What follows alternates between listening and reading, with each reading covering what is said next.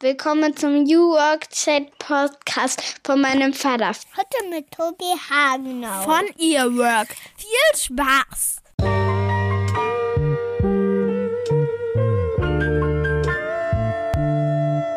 Und damit moin moin und schöne Grüße aus Rostock City. Herzlich willkommen zum New Work Chat Podcast. Ich bin Gabriel, euer Host und freue mich, dass ihr wieder dabei seid. Seit 2018 darf ich hier meine Gäste fragen, wie sie arbeiten, was sie ausprobieren, wann sie auf die Schnauze gefallen sind, was sie daraus gelernt haben. Ich freue mich ganz besonders, dass heute Tobias Hagenau zu Gast ist. Er hat das HR-Startup A-Work mitgegründet und bei A-Work geht es genau darum, eine glückliche Zusammenarbeit. Wunderschön klingt das, das haben sie auch auf ihrer Webseite stehen. Sie haben also ein Tool geschaffen, eine Plattform gebaut, mit der Teams besser zusammenarbeiten können an Projekten in einer hybriden Welt. Und das Ganze auch so praktisch, er nimmt uns mit in die Art und Weise, wie man bei A-Work zusammenarbeitet. Das ist übrigens auch nicht die erste Gründung, sondern davor gab es auch schon eine interessante Erfahrung. Auch davon berichtet Tobias in dem Podcast. Aber er lässt uns eben auch reingucken, wie man bei eWork arbeitet, von Hamburg aus, international. Welche Rolle spielt das Büro noch? Wie ist das mit der Unternehmenskultur, wenn man ganz viel remote zusammenarbeitet? Was kann man dafür tun, dass man wirklich nicht nur happy ist im Team in der Zusammenarbeit, sondern auch erfolgreich. Und ich wünsche euch ganz viel Spaß bei dem Interview und möchte euch nochmal darauf aufmerksam machen, dass wir am Montag, den 31. Oktober, jetzt unsere große Spendenaktion starten. Die Eisbademeisters legen wieder los. Wir gehen ja im Winter immer Eisbaden bei uns in Rostock in die Ostsee, die mittlerweile auch wirklich schon ziemlich frisch wieder geworden ist. Aber wir machen das nicht nur aus Spaß und für die Gesundheit, sondern wir wollen die Aufmerksamkeit auch in diesem Winter dafür nutzen, etwas Gutes zu tun. Wir wollen Spenden sammeln für den Verein Rostocker 7. Der engagiert sich seit vielen Jahren für benachteiligte Kinder. Und wir haben gesagt, wir wollen bis Weihnachten 10.000 Euro sammeln mit euch allen zusammen. Und davon sollen Weihnachtsgeschenke gekauft werden für 300 Kinder. Denn ihr wisst, Armut ist ein Riesenthema, wird jetzt noch größer, auch durch die Inflation, durch die Krisen. Und ja, man sieht das auch bei den Tafeln. Wir haben im letzten Winter auch für die Rostocker Tafel gesammelt. Den rennen sie die Bude ein und wir wollen damit unsere Aktion ein Stück weit unterstützen, so gut es eben geht. Schaut mal vorbei auf eisbademeisters.de oder auch auf Instagram findet ihr uns. Und wenn ihr mögt, unterstützt uns, teilt die Aktion. Jetzt geht's los mit A-Work mit Tobi Hagenau. Viel Spaß.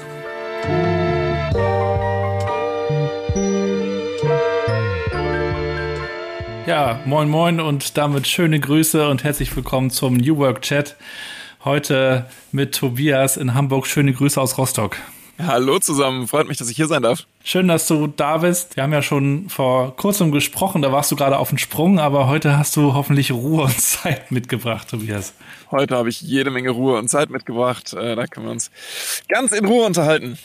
Denn du bist ja ziemlich umtriebig. Du hast schon einiges auf die Beine gestellt und äh, auch jetzt ist schon wieder einiges in Planung. Das hat ganz viel mit New Work, mit Kultur, mit äh, Teams auch zu tun, mit Entrepreneurship auch. Bin ja, wie du auch weißt, äh, Papa und ähm, finde es immer ganz spannend, äh, wenn, wenn die Leute in meinem Podcast ja erklären, was sie so tun, so dass meine Kids das vielleicht verstehen. Besonders spannend ist das, wenn das Leute sind, die ganz viel verschiedene Sachen tun. Deswegen bin ich bei dir besonders gespannt. Wie würdest du denn meiner mittlerweile neunjährigen Tochter Mathilda erklären, was du so tust? Also ich habe eine Firma, die heißt AWORK und ähm, mit AWORK helfen wir Menschen, die zusammen in Teams arbeiten, dabei ihre Arbeit besser zu organisieren und zu planen. Das heißt, die können sich besser merken, welche Projekte im Moment gerade anstehen und was für diese Projekte, die sie so in ihrem Alltag vorhaben, noch alles zu tun ist. Und bis wann, damit das Ganze auch alles immer rechtzeitig fertig wird. Und ähm, wir schaffen Übersicht darüber, wie viel Zeit eigentlich die Teams und Personen in den Teams noch zur Verfügung haben, damit die Leute nicht völlig überlastet werden und auch irgendwann mal ihren Feierabend machen können und gleichzeitig aber die ganzen Projekte alle rechtzeitig fertig werden. Und dafür ähm, helfen wir unseren Kunden mit einem ganz einfachen, hübschen, übersichtlichen ähm, Stück Software und das ist äh, AWORK. Und das machen wir aus Hamburg, sind äh, ungefähr 30 äh, Personen mh, mm, mit ähm, unserem Hauptoffice in Hamburg. Aber das Team sitzt verteilt über die ganze Welt. Wir haben äh, Kollegen und Kolleginnen in Brasilien, in Italien, in Österreich, in Spanien, ähm, ja, ganz verteilt. England. Hat also auch ganz viel mit ähm, Produktivität zu tun. Wie kann man leichter, besser arbeiten, also mit Hilfe eines Tools auch? Bist du jemand, der sich auch schon länger mit Produktivität beschäftigt. Da kann man ja tolle Bücher zu lesen. Ja, das hat auch was mit Produktivität zu tun. Ähm, aber ganz bewusst sind wir nicht nur ein Tool für die Produktivität. Also unser oberstes Ziel ist es nicht nur einfach das Maximale aus jeder Arbeitsstunde rauszukitzeln und unbedingt uns von morgens bis abends immer auf die maximale Effizienz zu trimmen, sondern äh, unsere Idee ist es, dass wir einfach besser und damit auch glücklicher arbeiten können in unseren Teams, wenn die Organisation besser funktioniert. Das mag im Einzelfall mh, mm, ein Unterschied sehr im Detail und im Klein-Klein sein, aber vom Grundeinsatz glauben wir einfach ganz, ganz doll daran, dass es nicht nur darum geht, im Arbeitsalltag immer noch das letzte, kleinste Quäntchen Effizienz rauszuquetschen aus uns und dem, was wir so jeden Tag machen, sondern dass wir einfach cleverer arbeiten müssen und uns cleverer organisieren müssen. Und ja, mit dem Thema beschäftigen wir uns schon jetzt mittlerweile ach, mindestens seit zwölf Jahren. Da habe ich zum ersten Mal gegründet mit meinen beiden Mitgründern ähm, auch ein B2B SaaS-Tool, also auch ein Software-Tool, ganz spezifisch für Werbeagenturen und zwar ein ERP für Werbeagenturen, mit dem man Angebote, Rechnungen schreiben kann, und, ähm, Controlling machen kann, ein bisschen Zeiterfassung machen kann und so weiter. Ähm, und auch da ging es uns schon sehr, sehr um die Effizienz und die Produktivität in der Agentur Kulturwelt. Und dann haben wir uns 2019 nochmal ein bisschen neu orientiert und nochmal wirklich darauf besonnen, was wir eigentlich immer machen wollten, nämlich Teams dabei helfen, einfach besser gemeinsam zu arbeiten und haben die erste Firma verkauft äh, 2021 und uns dann mit A-Work nochmal ins Abenteuer gestürzt. Ja, du hast uns schon mal eine kleine Preview gegeben und äh, da gibt es auf jeden Fall nochmal so ein paar Punkte, wo ich heute auch nochmal mit dir einsteigen möchte. Denn mich interessiert natürlich nicht nur, wie Teams besser arbeiten können, sondern wie die Arbeitswelt insgesamt auch äh, menschlicher funktionieren kann. Früher gab es ja mal dieses Bild der Maschine, ja, das Unternehmen funktioniert wie so Zahnräder, die ineinander greifen und die müssen geölt werden und dann muss man die vielleicht irgendwie die Einzelteile auch mal auswechseln. Heute haben wir ja mittlerweile, glaube ich, schon ein anderes Bild davon. Aber um dich auch noch mal ein bisschen besser kennenzulernen, Tobias, mit welchen fünf Hashtags würdest du dich denn beschreiben? Happy. Kannst du gerne noch einen Satz immer zu sagen zu deinen Hashtags? Okay, also happy, weil ähm, ich habe grundsätzlich meistens gute Laune. Ich bin kein Mensch, der sich lange mit schlechter Laune äh, umtreibt. Und das ist auch was, was wir versuchen, unserem Team weiterzugeben, unseren Nutzern weiterzugeben, unserer ganzen Marke und unserem Unternehmen weiterzugeben. Ähm, das ist was, was mich, was mich prägt. Kann man sich dafür mm. eigentlich entscheiden, so morgens? Ja, kann man. Ähm, Laune ist auch eine Entscheidung. Nicht immer. Es gibt natürlich auch immer extreme Ausschläge in alle Richtungen.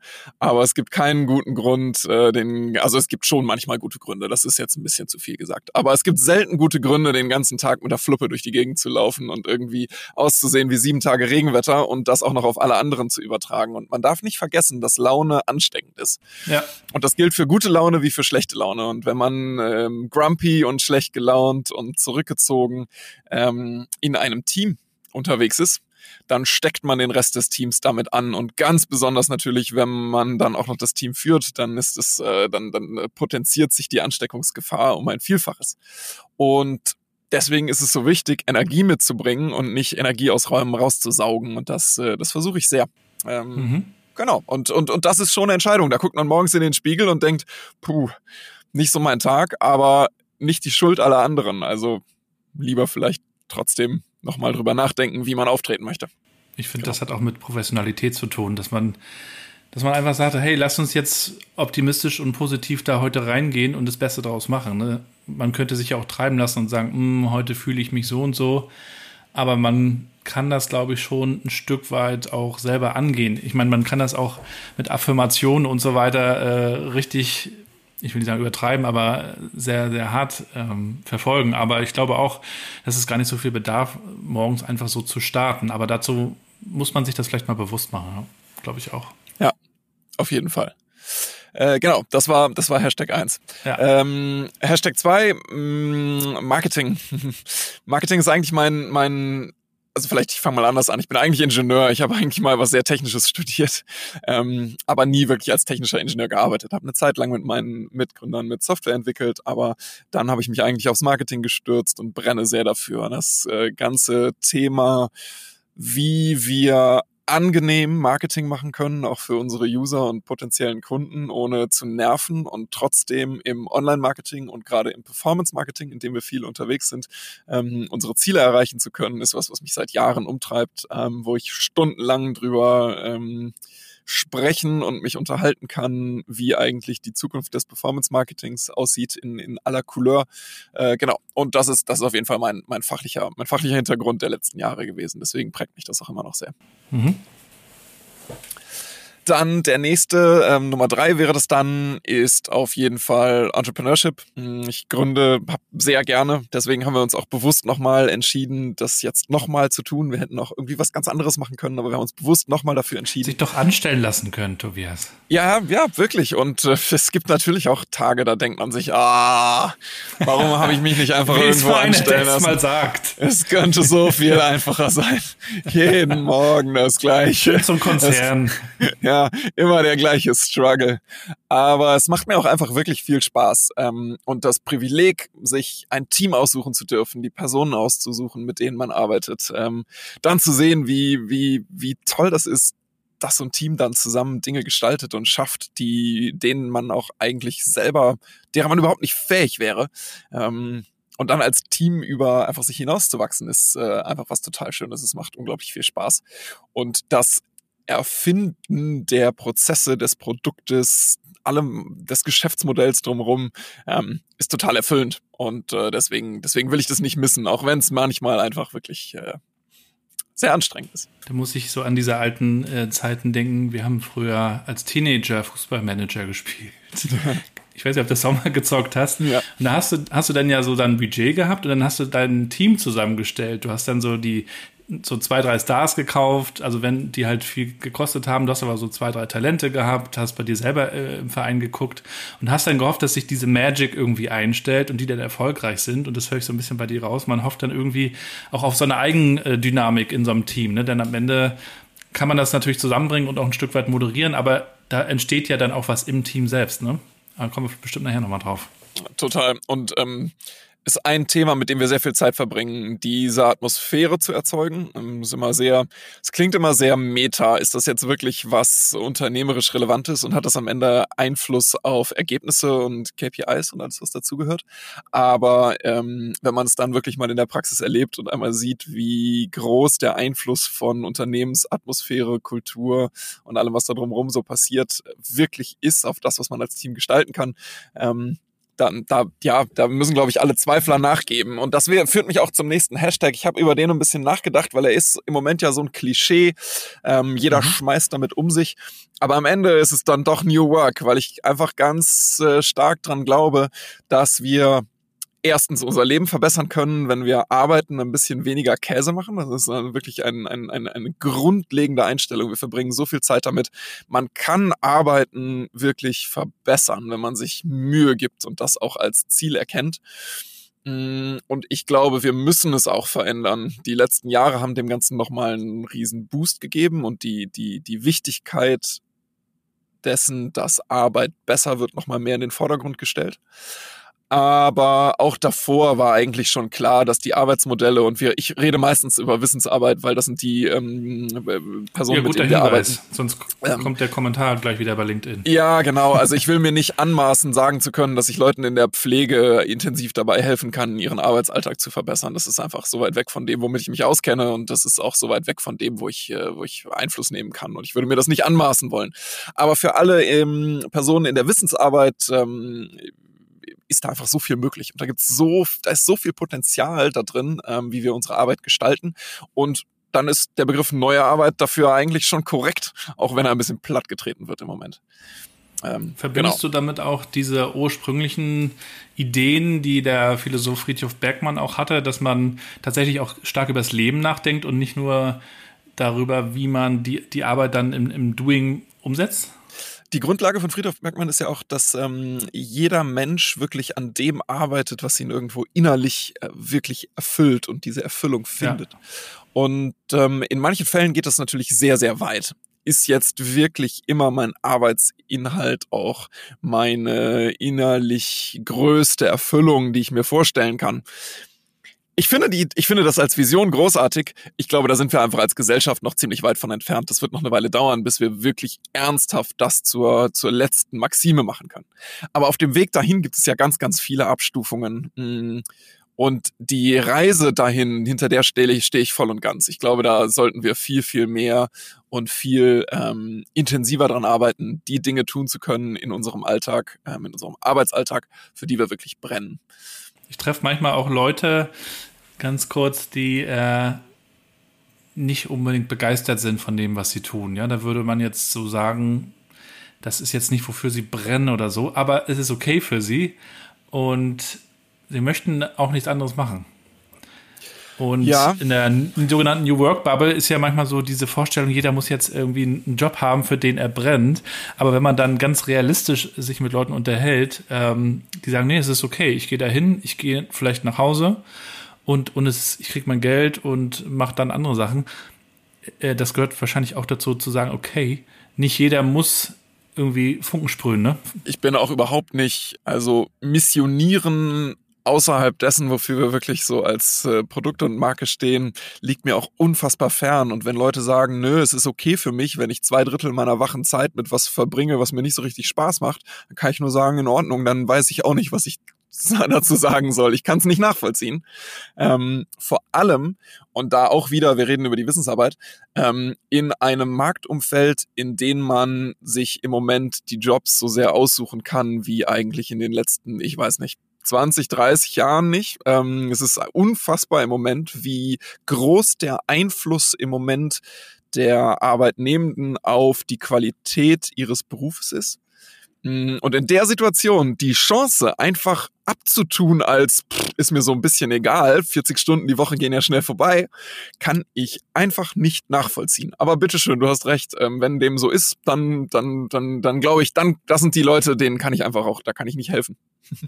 Ja, Leute lieben aber Routine, ne? Und ja. scheuen das Risiko oft. Aber deswegen kann die Routine ja trotzdem Spaß machen. Ja. Es muss ja deswegen nicht gleich langweilig sein. Es kann ja wenigstens ähm, irgendwo eine gewisse Erfüllung und eine gewisse Freude an der Tätigkeit ähm, entstehen, auch wenn sie sehr routiniert sein mag. Das ist ja wieder was ja. ganz anderes. Da reden wir ja dann wirklich darüber, wie ist denn die Arbeit eigentlich? Ist die äh, ständig anders oder ist sie extrem ähnlich, wiederkehrend? Da gibt's ja jetzt ein Riesen, da gibt's ein Riesenfeld. Aber Spaß machen sollte sie so oder so. Wenn du deine Hashtags dir jetzt mal anguckst. Ja, einen habe ich noch, ne? Fünf hast du gesagt, ne? Ich habe noch hast einen. Noch einen der, ne? der passt, das ist nämlich Hashtag Europa. ähm, okay. Äh, und äh, das passt ganz gut. Ähm, also ich bin geboren in, in Deutschland, ich war zwischendrin in der Schweiz ähm, fünf Jahre, war dann nochmal in Deutschland in der Nähe von Düsseldorf, dann war ich sieben Jahre in Schweden, hm, da habe ich Abitur gemacht, bin zum Studium zurück nach Hamburg gekommen und dann hier so ein bisschen hängen geblieben mit, mit allem. Und jetzt bin ich aber gerade zumindest zum Teil nach Mailand gezogen, äh, weil ich meiner Freundin hinterher gezogen ziehe äh, die dort ähm, ihren Beruf anfängt. Und deswegen zwischen Hamburg und Mailand pendeln werde die nächste Zeit, äh, freue ich mich auch schon sehr drauf. Ähm, auch spannendes Kapitel. Nach dem, was du so äh, beschreibst, so dieses ähm, was Unternehmen, was auf die Beine stellen, gestalten, wie viel davon hattest du schon in dir oder auch ausprobiert, bevor du richtig gearbeitet hast? Mmh ich erzähle die Geschichte ständig, aber sie, da, da beginnt es auch so ein bisschen, man wird ja als Kind immer gefragt, was man später mal als Beruf machen möchte. Was willst du mal werden? Ähm, und äh, meine, meine Antwort ist sehr lange und meine Eltern erzählen oder spiegeln das auch ähm, immer noch regelmäßig, dass das wirklich selten Abzweigungen genommen hat. Ich wollte immer Erfinder werden und habe das, äh, als ich irgendwann erkannt habe, dass es diesen Beruf als solchen nicht so richtig gibt, man kann es nicht so richtig lernen, äh, habe ich dann das Ingenieurstudium angefangen und dann geschaut, geschaut, wo kann ich mich irgendwie gestalterisch äh, ausleben. Ähm, aber wie viel habe ich da jetzt wirklich von mitgebracht? Äh, wir haben das alle, wir haben alle zum ersten Mal gegründet, relativ frisch nach dem Studium, ähm, haben keiner von uns hat länger als ein Jahr mal irgendwo wirklich in einer richtigen Festanstellung irgendwo gearbeitet, ähm, außerhalb von Praktika, Masterarbeiten und einer ganz kurzen Phase, ähm, so während und nach, des Studi nach dem Studium. Aber der Rest war autodidaktisch. Was kannst du denn jungen Leuten empfehlen, die gründen oder gründen wollen? Was habt ihr da so gelernt, wo ihr sagt, also das sollte man beherzigen? Da weiß man überhaupt gar nicht mehr, wo man anfangen soll. äh, äh, wir haben auch wirklich, man muss auch sagen, mh, diese Phase relativ frisch nach dem Studium zum ersten Mal gründen, da macht man natürlich auch einfach unglaublich viel falsch. Und ich glaube, wir sind auch tendenziell so ein kleines bisschen besserwisserisch und haben immer das Gefühl, ja, ja, wir wissen das schon irgendwie immer alles, wie das funktioniert und hören deswegen oder haben zumindest auch gerade am Anfang nicht immer auf jeden Hinweis gehört, den wir so gekriegt haben und den wir vielleicht hätten besser wissen können und haben deswegen, glaube ich, auch in der ersten Gründung, zumindest so die ersten ein, zwei Jahre, eine Menge Sachen ausprobiert, die, wo ich heute im Nachhinein sagen muss, oh, puh, das wäre, das war offensichtlich. ähm, und es war auch offensichtlich, dass das so nicht funktioniert. Aber gut, so lernt man dann halt. Wir haben halt Lehrgeld dafür bezahlt. Wir haben heute das selber Kunden, rausfinden, ne? Wir, ja, ja, wir waren auch der Meinung, wir liegen richtig. So hätte, hätte auch sein können. Ähm, und wir haben die Kundengruppe gewechselt, wir haben unsere Technologie gewechselt, wir haben den kompletten Go-to-Market gewechselt. Also wir haben am Anfang angefangen, im Direktvertrieb für Maschinen- und Anlagenbauer äh, Software as a Service zu vertreiben und das vor zwölf Jahren. Ähm, da kam ich in die Halle irgendwo im Gewerbegebiet von Buxtehude, äh, hat mir noch irgendwie Anzug angezogen dafür, ähm, mein, mein 25-jähriges Ich und habe dann versucht, den gestandenen Maschinen- und Anlagenbauern zu erklären, dass Software as a Service in Zukunft auch ihre Industrie revolutionieren wird das war ähm, milde gesagt eine ziemliche Herausforderung, weil die dann meistens in der Demo sagten, ich meinte dann, ja, ich bräuchte dann einmal WLAN und dann äh, hieß es, ich gehe mal ein Kabel suchen, ich weiß nicht, ob hier irgendwo Internet ist. Ähm, also das waren schon, das hätte man, hätte man vorher wissen können. ähm, aber gut, ich glaube, wir waren immer gerade so clever genug, auch in dieser Anfangszeit, um von der Umsetzung und von der Execution her gut genug zu sein, dass sich das weiter lohnt, auch dabei zu bleiben, ähm, dass das trotzdem funktioniert hat und so richtig angefangen mit dem Geschäftsmodell, was dann auch funktioniert hat und was angefangen hat zu skalieren, das hat bestimmt zweieinhalb Jahre gedauert, mindestens. Ähm, und insofern würde ich allen, die zum ersten Mal gründen, nahelegen, hört zumindest hin, wenn Leute euch äh, Dinge erklären und erzählen, die das schon eins, zwei, dreimal gemacht haben. Man soll nicht immer auf jeden hören, man muss auch Dinge ausprobieren, ja. wenn man der Meinung ist, man kann es besser. Das ist schwer, ne? Auf wen soll man hören? Es ist super schwer. Die, die schon Erfolg haben, aber die haben ja auch ganz eigene Wege. Super schwer. Gehabt, ne? ähm, und das zweite, habt ein bisschen Geduld. Ähm, ich, gerade wenn man das zum ersten Mal macht, dass das alles sofort einfach nur so ineinander klickt und sofort funktioniert ist unwahrscheinlich. Ähm, also man ist nicht sofort der Rocket Case, der, also vielleicht doch, ja, alle die, die bei denen das so ist. Ähm, herzlichen Glückwunsch und meine große Bewunderung. Aber es funktioniert auch, wenn man sich selber ein kleines bisschen Geduld schenkt in der ganzen Phase. Wenn man, wenn man sie sich dann irgendwie leisten kann da irgendwie hinkommen kann, ähm, dann ist es schon in Ordnung, dass man auch ein bisschen braucht, um das zu lernen. Denn man hat es ja normalerweise nicht studiert. Ne? Das, ist ja, das ist ja der Punkt daran. Das ist ja oft auch so die Lebensphase, in der viele so richtig reinhauen. Ne? So die 20er, so, so langsam noch in die 30er. Irgendwann kommen dann bei einigen die Kinder, dann muss man das alles ein bisschen arrangieren. Aber in den 20ern, 30ern wird gegründet, wird Karriere gemacht, werden Überstunden reingehauen. Hattest du jemals irgendwelche Anzeichen von, jetzt ist es genug, also was Workload angeht? Ähm, ja, auf jeden Fall immer wieder mal rausfinden, wo die Grenze liegt, gehört für mich auch irgendwo dazu. Und das passiert immer mal wieder.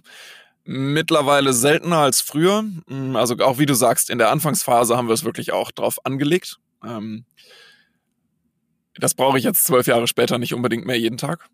Aber es so kommt. Nächtelang. Ja, so nächtelang ist, ist auch, macht Spaß auch manchmal. Und wenn es drauf ankommt, äh, immer her damit aber ich brauche es nicht mehr immer und ständig und jeden Tag und jede Woche. Mm, und da bin ich auch froh drüber, dass ich das Gefühl habe, dass das auf jeden Fall ist, was man besser lernt und was man über die Jahre auch, wo man besser wird, das abzusehen und ähm, im Zweifelsfall auch zu vermeiden. Ähm, es sei denn, man steht natürlich drauf dann. Also, also, auch da ab jedem, jedem sein, jedem Tierchen sein Pläsierchen. Aber ich bin froh, dass das nicht mehr jeden Tag stattfindet. Und dennoch kommen Situationen auf, in denen es einfach drauf ankommt und wo ich immer wieder merke, hupsala, hier kommt jetzt langsam die Grenze näher. Und wie gleichst du das dann aus? Gehst du dann in den, ich sag mal, achtsamen Modus? Äh, schaust du, dass du das Handy weglegst, gehst du in den Wald, ist naja. ja auch immer gern genommen. Das sagen, das ist ja immer so eine, das ist ja immer so eine Diskussion. Ich, ich frage mich immer, also vielleicht habe ich da auch ein anderes Verständnis von Stress als äh, Leute, die dann sagen, ach, ich bin dann, gehe dann so ein bisschen in den Mindfulness-Modus. Wenn ich richtig Stress habe, dann ist die Situation so, dass ich mir sage, Mindfulness-Modus spinnt ihr alle. Äh, ich bin ja nicht in dieser Situation, weil ich irgendwie kurz mal nicht aufgepasst habe, sondern weil gerade richtig die Hütte brennt. Und zwar auf, auf, auf 1000 Grad. Deswegen habe ich so viel Stress, dass ich nicht zum Schlafen komme. Und da lege ich doch nicht plötzlich das Handy weg und gehe eine Runde entspannt spazieren. Ich, da, dann drehe ich erst richtig durch. Ich glaube, in solchen Situationen. Das wäre ja so ein Ignorieren, wäre das ja, ne? Ja, und auch, also ich bin dazu auf jeden Fall nicht in der Lage. Und es gibt dann Situationen, in denen habe ich für mich erkannt, das ist dann für mich alles in der Situation Quatsch. Ich brauche ein bisschen Ausgleich. Ich gehe gerne laufen dann, um einfach, weil ich merke, okay, ich, ich brauche die, ich brauche die körperliche Anstrengung, um einfach klar weiterdenken zu können aber ähm, dann irgendwie das beiseite zu legen oder zu sagen, nee, jetzt trete ich aber mal ein bisschen kürzer, ist für mich in der Regel keine Alternative. Auch wenn es dann wirklich ähm, sehr anstrengend wird. Aber in solchen Situationen habe ich das Gefühl, Augen zu, Kopf runter, durch und aufpassen, dass man nicht noch mehr oben drauf legt, sondern dass man dabei auch wirklich das Gefühl hat, ich arbeite an den Themen, die im Moment gerade so dringend sind und sie werden wenigstens irgendwie weniger. Ich verstehe schon, auch da tritt man an seine Grenzen. Irgendwann geht's halt nicht mehr weiter und dann, dann, dann bewegt man sich natürlich auf den, auf den Knall zu. Aber die Themen, die den maximalen Stress verursachen und auch so dringend sind, dann einfach zu ignorieren, ähm, macht mich auf jeden Fall ähm, noch viel kirrer. Ja, was ist denn eigentlich Stress? Finde ich, lohnt sich ja auch mal zu fragen. Oder was bedeutet für mich persönlich Stress? Also für mich ist es ja, wenn, wenn ich die Dinge nicht mehr im Überblick habe. Mir zum mhm. Beispiel persönlich hilft es immer so rauszuzoomen, manchmal das auch zu visualisieren, wenn ich in einem Projekt bin, was mit einmal sehr, sehr schnell sehr groß wird. Da kommt der noch rein, Kunde will das noch und mit einmal muss man sich überlegen, okay, was ist das jetzt alles? Und dann das mal zu visualisieren und rauszuzoomen, okay, so wie man früher in der Schule äh, in der Vorbereitung auf eine Klassenarbeit ja. alles ganz klein auf eine Seite geschrieben hat, um nochmal zu wissen, worum es so gehen soll. Ne? Ja, das ist ja genau, das ist eigentlich, jetzt hast du, besser, besser hätte ich unseren eigenen Pitch nicht, nicht, nicht rüberbringen können.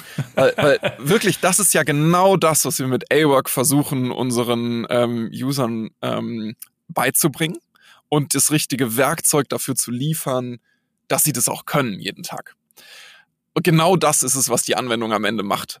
Überblick verschaffen und zwar nicht nur für mich selber, das ist ja das eine, sondern im Team den Überblick zu verschaffen, mh, hm, wo stehen wir gerade, was ist alles Bestandteil unserer aktuellen Projekte, wie kann ich es priorisieren, wer hat noch Zeit und wie viel oder wie viel bin ich schon drüber. Das sind genau die Dinge, die wir auf der, auf der ähm, Anwendungsseite versuchen zu unterstützen. Und die Art von Stress ist die, die man mit guter Organisation wirklich nachhaltig verbessern kann. Und dann gibt's für mich noch die andere Art des Stresses, die mich viel mehr Schlaf kostet, hm, wenn ich das Gefühl habe, ähm, Risiken laufen aus dem Uder. Also ähm, es gibt wirklich irgendwo ein großes finanzielles Risiko, dass ich das Gefühl habe, jetzt nicht mehr ganz abschätzen zu können und einschätzen zu können. Ähm, oder ja, gibt auch noch gibt viele andere Situationen, in denen man das Gefühl hat, jetzt bricht das Risikomanagement kaputt.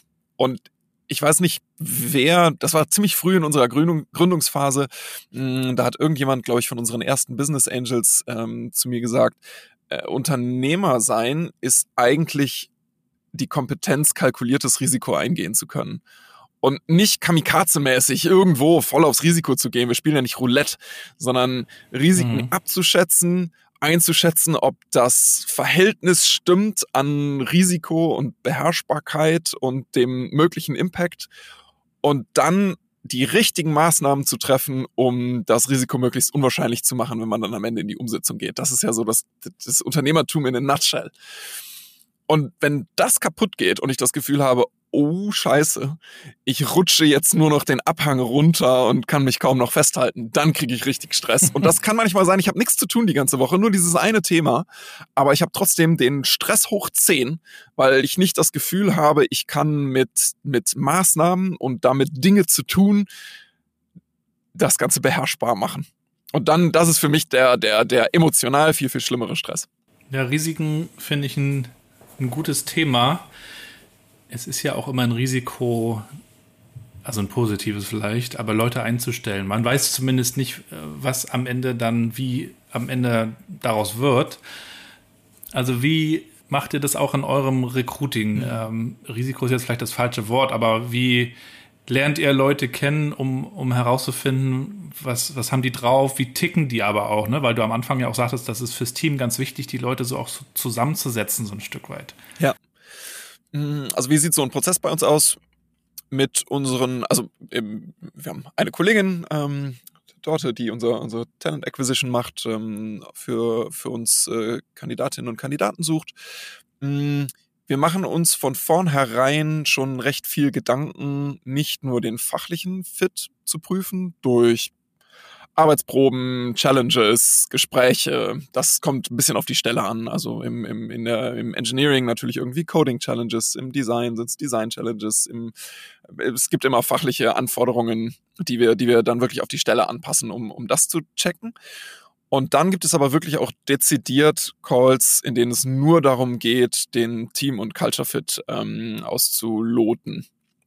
Und den basieren wir auf unseren neuen Werten. Wir haben neun Company-Werte, ähm, sind recht viele, aber wir haben uns unfassbar viel und lange Mühe gegeben, die auf uns zuzuschneiden. Das ist ein ganz interessanter Prozess gewesen. Wir haben Geschichten eingesammelt im Team, den und die unser Team für charakteristisch ähm, hält, haben dann da die Werte draus äh, gezogen, die dahinter stehen, uns überlegt, welche wir behalten wollen, welche wir loswerden wollen. Und dann sind am Ende diese neuen daraus gekommen. Und basierend darauf führen wir ganz gezielt ähm, Teamfit-Interviews.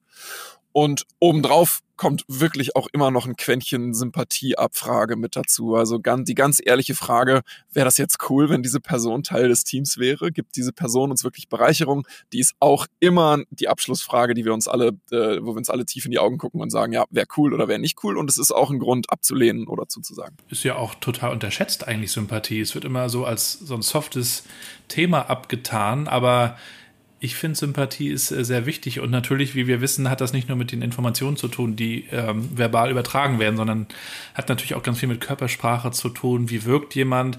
Jetzt sind wir seit zwei Jahren, zweieinhalb Jahren in, in dieser seltsamen Corona-Zeit, wo wir Jobinterviews äh, über die Kacheln hier machen. ja. Welche äh, Challenges haben sich da für euch ergeben oder, ja. oder waren das vielleicht gar keine großen Herausforderungen? Mm Interessanterweise haben wir auch ähm, vorher schon Remote-Interviews gemacht, weil wir auch immer mal wieder ähm, Leute einstellen, ähm, die nach Deutschland dann später erst ähm, umziehen. Äh, das so haben wir es früher gemacht. Jetzt mittlerweile stellen wir Leute auch remote überall ein, aber ähm, so haben wir es früher gemacht und haben immer mal dieses EU-Blue Card-Verfahren gemacht. Ähm, aus Indien, aus Südamerika ähm, etc. Und da waren natürlich die Interviews auch immer schon remote. Wir sind nicht hingeflogen äh, und andersrum auch nicht, um die Interviews zu führen. Mm, ich finde, das geht mittlerweile wirklich erstaunlich gut, weil wir alle auch ein bisschen kompetenter da drin geworden sind, solche Remote-Gespräche zu führen. Und wir ziehen eigentlich einen ganz, ganz, ganz ähnlichen Prozess durch, wie wir ihn auch in Personen ähm, machen. Es gibt einen ersten Call zum groben Kennenlernen, um so die Rahmenbedingungen abzustecken.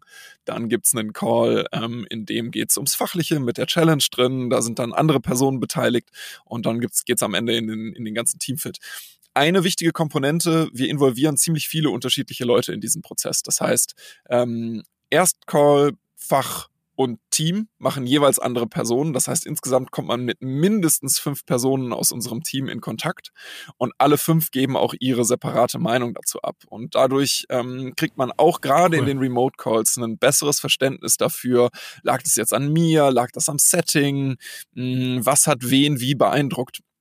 Hm, und ich finde, das geht remote mittlerweile auch wirklich ähm, sehr, sehr gut. Mhm. Welche Rolle spielt denn das Büro für euch, wenn ja, wenn man eben von überall aus arbeiten kann.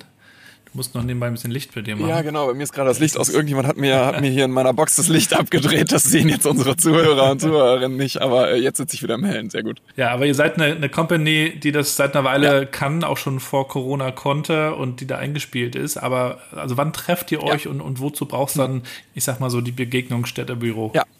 Wir haben uns mit AWOC ähm, ganz explizit das Ziel gesetzt, wir sind ein hybrides Team, mm, weil wir davon überzeugt sind, dass in einer, einer, in der einen oder anderen Ausprägung über die nächsten Jahre hybrides Arbeiten der de facto Standard wird.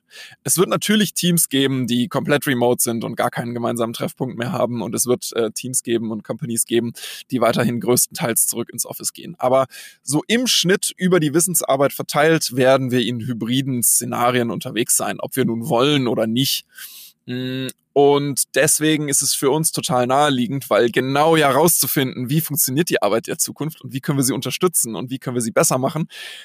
Dafür müssen wir unsere eigene Petrischale sein, das auszuprobieren und das, das ähm, zu fixen und besser zu machen. Und deswegen ähm, war das von vornherein unser Ziel. Und da hat man jetzt ja Vor- und Nachteile auf beiden Seiten zu nutzen und denen aus dem Weg zu gehen. Und Vorteile auf der Remote-Seite sind die Flexibilität, das Hiring und Arbeiten von überall, die Mobilität, ähm, die man selber davon mitkriegt und die nutzen wir rauf und runter. Ähm, von Workation über irgendwelche privaten Themen, über ähm, ja, Leute halt in aller Welt heiern. Die Vorteile des gemeinsam an einem Ort sein sind aber auch also überhaupt nicht zu vernachlässigen. Ich bin ein großer Freund unseres Offices. Wir haben ein schönes Office in Hamburg, ähm, das wir als die die die, die stärkste Manifestation unserer Unternehmenskultur verstehen. Wenn man hier reinkommt, dann fühlt sich alles nach A-Work an. Erzähl mal ein bisschen, wie sieht's bei euch aus? Wie sieht's hier aus? Sehr offen, sehr hell, sehr bunt. Wir haben bunte Neonkunst hier überall hängen. Es gibt einen großen Raum, der sieht so ein bisschen aus wie ein Wohnzimmer mit einem riesen Esstisch drin, an dem man gemeinsam arbeiten und workshoppen kann.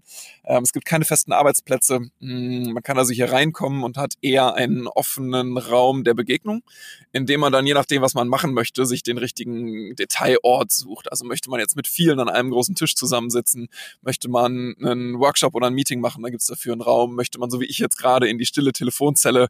Ähm, da gibt's dafür einen Raum. Ähm, genau, und, und, und wir verstehen diesen, dieses Office als, als Raum der Begegnung.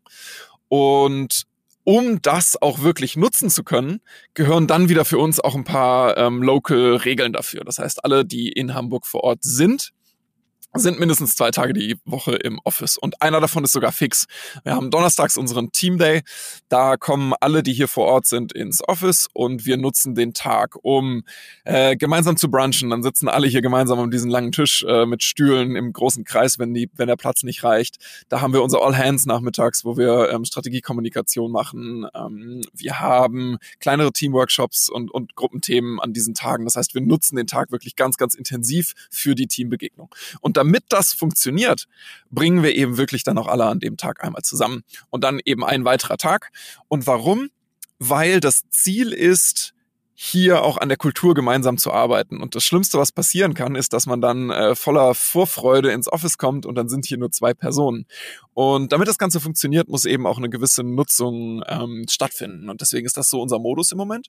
Und unsere Remotees bringen wir viermal im Jahr nach Hamburg. Das heißt, sie sind viermal im Jahr eine Woche hier. Äh, Im Sommer ist eines davon unser, unser Offsite. Also das ist dann nicht in Hamburg, sondern sind wir alle irgendwo gemeinsam. Aber ähm, das, das ja, das ist unser Arbeitsmodus im Moment. Habt ihr Schwierigkeiten, Leute zu finden oder seid ihr dadurch, dass ihr auch erzählt, wie ihr arbeitet, natürlich auch von eurem Produkt, das ja auch gut ankommt, erzählt, ähm, äh, wie, wie seid ihr in diesem ganzen großen Kontext Fachkräftemangel äh, da aufgestellt? Das hilft natürlich, mm, auch wenn es nicht der, der Grund ist, weshalb wir das machen, ähm, hilft es natürlich total. Es ist einfach, es ist einfach ein Team, in dem das unfassbar viel Spaß macht ähm, zu arbeiten und indem wir obendrein auch wirklich das Gefühl haben, mit unseren Produkten, unseren Nutzern und Nutzerinnen wirklich in ihrem, also jeden Tag, jeden Morgen ähm, damit weiterhelfen zu können. Das, das macht großen Spaß und das hilft. Nichtsdestotrotz sind die, ist die Suche im Moment anstrengend und langwierig. Ähm, also wir brauchen für wirklich schwierige Stellen auch Monate, um die zu besetzen. Auch weil wir picky sind und ähm, wirklich uns das gut überlegen, hm, dauert es auch bei uns wirklich lange. Und ich kann mich nicht in den letzten zehn Jahren erinnern, dass es schon mal so schwierig gewesen wäre. Insgesamt. Und erwartest du, dass es eher noch schwieriger wird oder wie siehst du so die Entwicklung? Schwer zu sagen die, die grundsätzliche wirtschaftliche Entwicklung könnte ja auch darauf hindeuten, dass es eher wieder aus Arbeitgebersicht ein bisschen einfacher wird. Ähm, aber ich, ich werde ich werd hier kein, kein Wirtschaftsorakel versuchen. Ich kratze mich selber an den Kopf, dass da, da sind andere besser drin.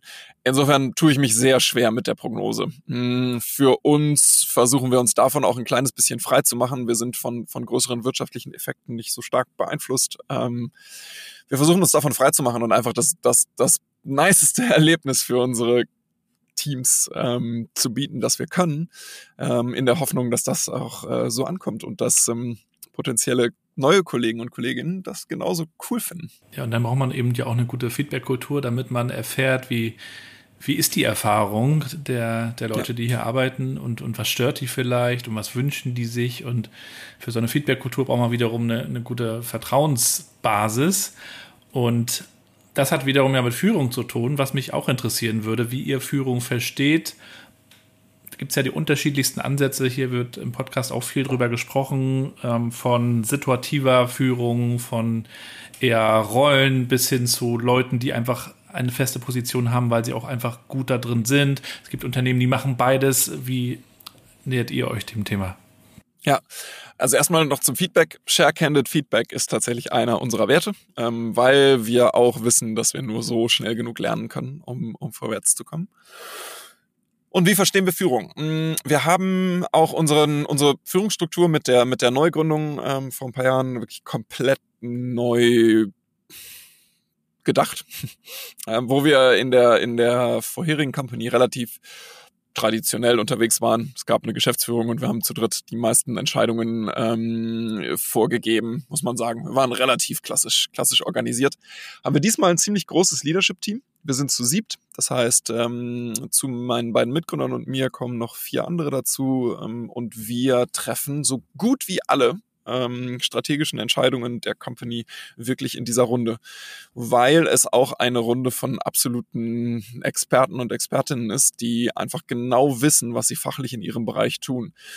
Und das ermöglicht uns als Runde noch informiertere Entscheidungen zu treffen und es ermöglicht uns auch als Runde noch schneller zu lernen, als wir das in kleinerem Kreis ähm, vielleicht könnten. Und das macht ganz, ganz großen Spaß. Und darauf aufgebaut ist auch unser Team insgesamt. Ziel war es, zumindest für die ersten eins, zwei Hiring-Runden, ein Team aus sehr selbstständigen Experten und Expertinnen aufzubauen, weil das uns am meisten Spaß macht und weil die Lektion aus dem letzten Mal für uns auch war, man kann nicht immer alles vorgeben. Und wenn man wirklich in allen Bereichen, in denen man wächst und sich weiterentwickelt, schnell und gut sein möchte, dann braucht man ein Team, was wirklich in jeder einzelnen Position fachlich genau weiß, was Sache ist und ähm, auch selbstständig in der Lage ist, den jeweiligen Bereich zu treiben. Und deswegen ähm, auch haben wir keine ganz juniorigen ähm, Neueinstellungen gemacht ähm, in den letzten Runden, sondern wirklich nur Leute mit Berufserfahrung, auch mit in relevanten Bereichen dazu geholt. Mm, was bedeutet, dass wir unglaublich viel Entscheidungsgewalt auch abgeben können. Nicht nur meine Mitgründer und ich als Geschäftsführer, sondern auch ähm, insgesamt ganz, ganz viel Entscheidungskompetenz in das Team weitergeben, mm, was schön ist, denn es motiviert auch wieder alle, gemeinsam an diesem Projekt zu arbeiten und ein gemeinsames Projekt daraus zu machen, in dem man selber gestalten und walten kann. Ähm, wird eine schöne, schöne Atmosphäre draus. Und das ist ehrlich gesagt genau mein Punkt, äh, worum es bei New Work geht. Wo, wer entscheidet eigentlich und wer entscheidet was und äh, müssen wir das alle selber entscheiden oder geben wir das in die Teams, äh, weil man früher einfach immer von oben nach unten äh, gearbeitet hat, weil man auch davon ausgegangen ist, dass es ja unten in Anführungszeichen gar nicht entschieden werden kann, dass die Leute das nicht wollen können, whatever. Und ich glaube, dass wir sowohl in Sachen ähm, Zufriedenheit und Engagement äh, Fortschritte machen, als auch im Erfolg selber des Unternehmens weil wir dann natürlich schneller auch Richtung Markt sind, wenn wir äh, schauen, dass wir Entscheidungen anders treffen. Das hat natürlich für viele Unternehmen, und ich weiß nicht, wie es bei euch war, auch damit zu tun, dass man seine Routinen mal überdenkt. Du hast ja erzählt, dass ihr vorher auch anders en entschieden habt einfach. Und wenn man so in diesen Routinen drin ist, kommt man ja manchmal gar nicht so auf die Idee, das ganz anders zu machen. Deswegen würde mich natürlich auch interessieren, was dazu geführt hat, dass ihr das dann nach HQ ähm, mit A-Work nochmal auf den Prüfstand gestellt habt. Habt ihr euch da auch Sparingspartner geholt? Habt ihr euch von anderen Unternehmen, Befreundeten vielleicht auch inspirieren lassen? Was hat da zu einem Umdenken oder Weiterdenken geführt? Wir haben uns auf jeden Fall inspirieren lassen. Mm, am Ende, glaube ich, der, der größte Ausschlag, die Chance, jetzt nochmal wirklich ganz gezielt drüber nachzudenken, was waren die Dinge, die am meisten Spaß gemacht haben oder die uns auch am meisten im Weg gestanden haben über die letzten Jahre. Und es ist ja nicht nur so, dass man in einem Setting, wo insgesamt die, ich sage jetzt mal, die Entscheidungskompetenz des Teams höher ist, kann man nicht nur bessere Entscheidungen treffen, man kann auch mehr Entscheidungen gleichzeitig fundiert treffen, weil einfach mehr schlaue Köpfe gleichzeitig über ihre jeweiligen Fachgebiete nachdenken und dann auch direkt handlungsfähig sind. Natürlich müssen wir dafür sorgen, dass wir wissen, was passiert und informiert sind und ähm, Richtungen vorgeben können. Das gehört alles genauso zur Führungsaufgabe wie schon jeher und das wird sich auch nicht ändern. Aber nichtsdestotrotz muss ich nicht jede Entscheidung zentral treffen, damit sie gut ist und uns insgesamt als Company vorwärts bringt. Und das ist eines, eine der größten Lektionen zum Thema Führung aus den letzten ja, zehn Jahren, die wir das jetzt machen. Am aller hinderlichsten ist es, wenn nichts vorwärts geht, weil alle darauf warten, dass man selber mal den Finger hebt. Das macht einfach überhaupt keinen Sinn organisatorisch, vor allem nicht in der Branche und in der Teamgröße und in der Teamkultur, in der man eigentlich lauter richtig clevere, hochbezahlte, top ausgebildete äh, Menschen ins Team holt und dann hinterher die daran hindert, ihre beste Arbeit zu machen. Das macht einfach null Sinn. Das ist jetzt ja auch nichts Neues. Da gibt's viele, viele schöne Zitate zu dem Thema. Ähm, mhm. Aber nichtsdestotrotz, das hat uns so richtig selber erwischt, dieses das ganze Projekt. Und deswegen haben wir uns äh, wirklich auch im, in Workshop-Form Gedanken gemacht, wie können wir es diesmal anders machen, damit das ähm, smoother abläuft und wir einfach schlagkräftiger werden. Habt ihr euch mit dem Thema ähm, Vision beschäftigt? Wo seht ihr euch in 10, 15 Jahren? Seid ihr dann ein Riesenladen oder ist für, für euch Wachstum vielleicht gar nicht so in Personen abzuzählen? Wachstum ist für uns schon relevant, ähm, aus, aus zwei Gründen. Also ähm, A, aus finanzieller Sicht. Im Moment verdienen wir halt kein Geld als Company. Ne? Das ist äh, das ist zwar ganz typisch, wenn man wächst, aber es ist auch nicht nachhaltig. Und äh, zum nachhaltigen Unternehmertum gehört auch immer, dass man irgendwann genügend Geld verdient, um die Firma äh, aus eigener Kraft aufrechtzuerhalten oder weiter wachsen zu können. Insofern ganz ohne Wachstum äh, geht's nicht.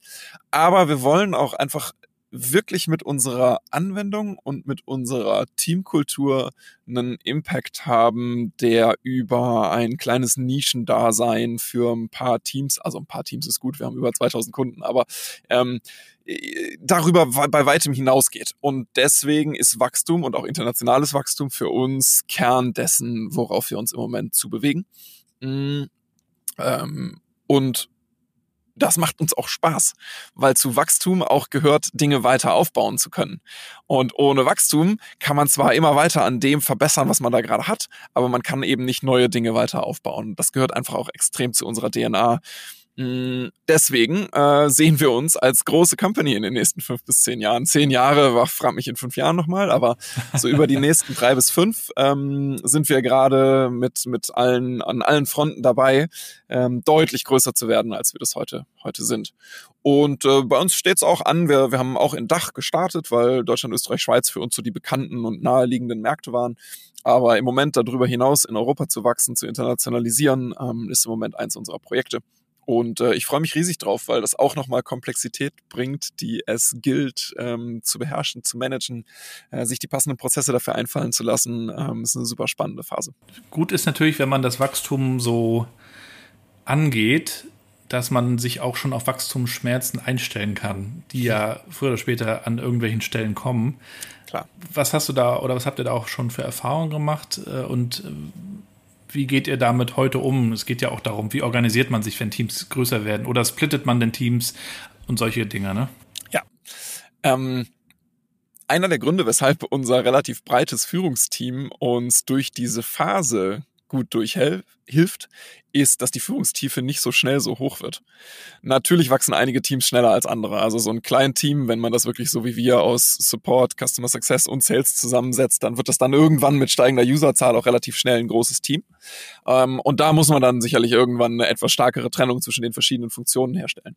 Aber ich meine, wir haben sieben Leute in diesem Führungsteam. Ähm, da, da müssen wir schon ziemlich groß werden. Ähm, und als SaaS-Company wächst man ja mitarbeiterseitig nicht so schnell wie kundenseitig. Das heißt, ähm, wir müssen schon ziemlich groß werden, bis da wirklich die nächste richtige offizielle Management-Ebene notwendig wird. Ähm, die Abteilungsleiter. ja, wie auch immer, ja, genau. Begriff, Begriff TBD. Aber das ist, das ist auch ein sinnvoller, deswegen war das, glaube ich, auch ein sehr sinnvoller Schachzug, weil wir auch das Team hatten. Mm, der große Luxus, dass wir aus unseren letzten zehn Jahren ähm, wirklich Leute auch zurückholen konnten, die, mit denen wir schon mal gearbeitet haben, die einfach auch großartige Erfahrungen unterwegs gesammelt haben und jetzt wieder zurückgekommen sind und mit uns dieses Führungsteam ähm, aufbauen. Das war einfach ein riesen Luxus, das jetzt schon besetzen zu können. Das hätte man sonst, äh, wenn man das nach und nach ähm, aufbaut, wahrscheinlich erst zu einem späteren Zeitpunkt gemacht. Aber so ist es einfach eine, eine Grundlage, mit der wir, glaube ich, noch uns mindestens verdreifachen können, bevor wir da ähm, das Thema wirklich auf dem Tisch haben. Das war so Expendables-mäßig, wir stellen ein Team zusammen, ja? Ja, ja, ja, schon, ja. Und das ist auch cool. Also für uns war es eher so ein bisschen äh, let's, let's get the band back together. Ähm, aber, aber, aber ja, an sich ist das genauso, ja. Das heißt, mit Freunden zusammenzuarbeiten ist auch kein Problem? Ich mache das sehr gerne. Mm, das hat natürlich Vor- und Nachteile, vollkommen klar.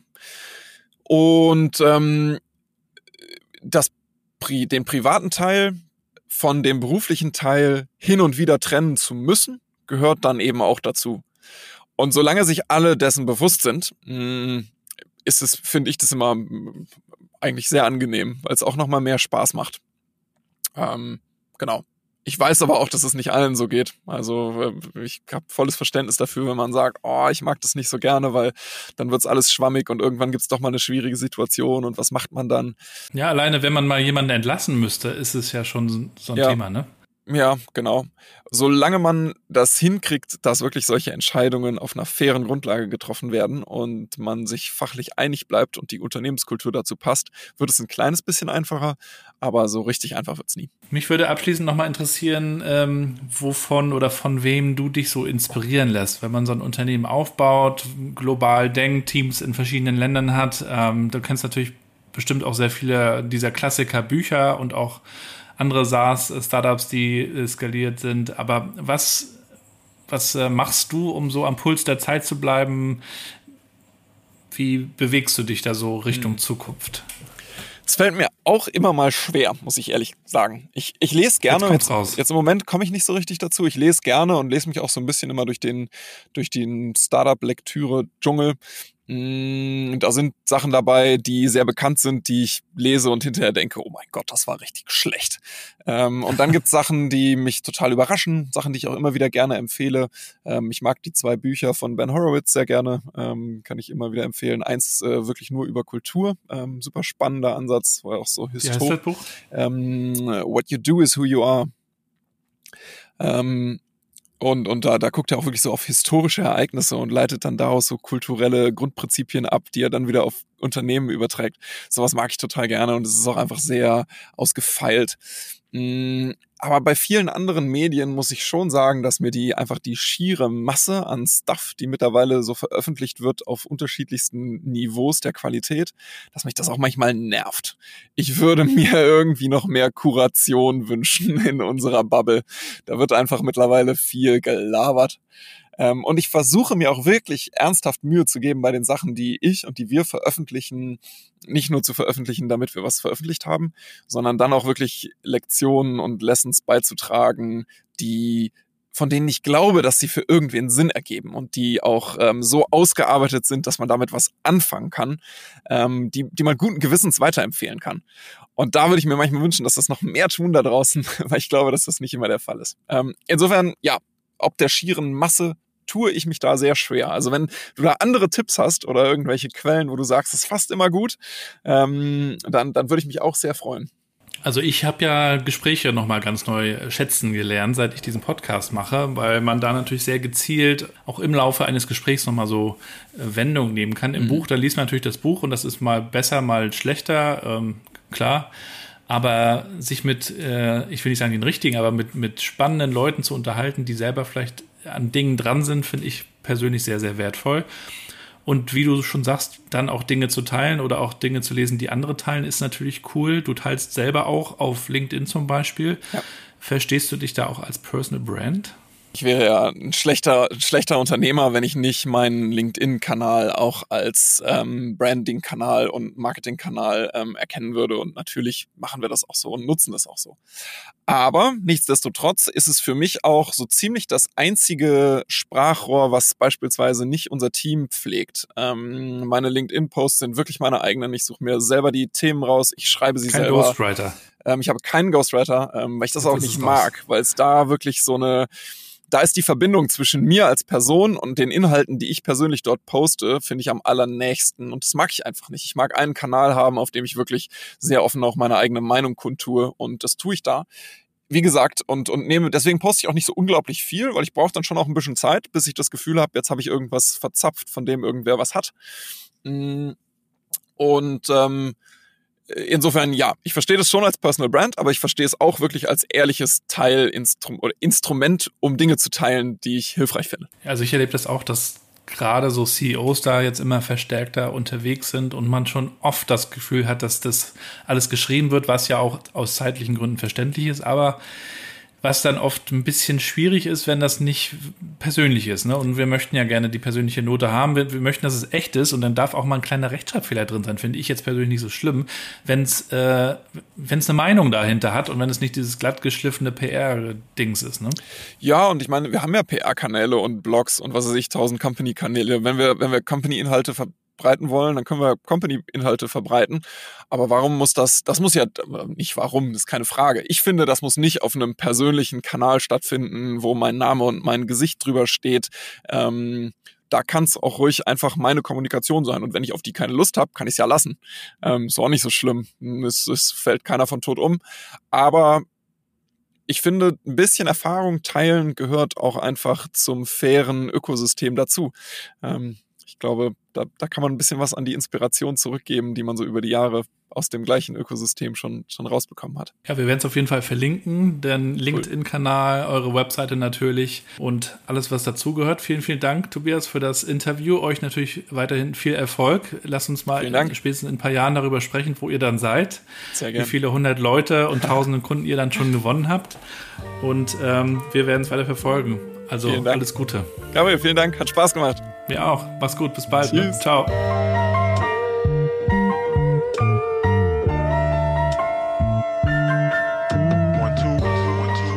Und damit sind wir schon wieder am Ende des heutigen Podcasts. Vielen Dank fürs Zuhören.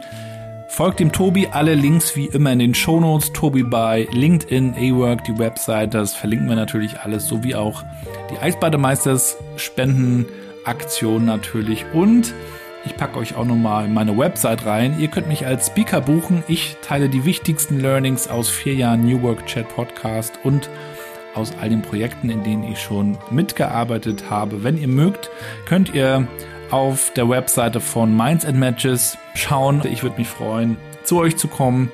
Bin gerne unterwegs, aber das Ganze geht natürlich auch remote. So, so viel von mir. Von euch würde ich mir auch noch was erhoffen, nämlich das Feedback. Wie gefällt euch der Podcast? Was wünscht ihr euch für die Zukunft? Wen wünscht ihr euch? Schreibt mir gerne über LinkedIn gerne, wenn ihr mögt, über gabrielrad.com, mein Blog erreicht ihr mich oder auch über Twitter. Und dann würde ich mich auch freuen, wenn ihr diesen Podcast unterstützt. Bewertet ihn bitte möglichst vielen Sternen auf Apple Podcasts, Spotify.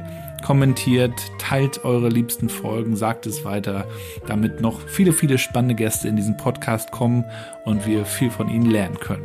Vielen Dank, bleibt gesund und bleibt connected.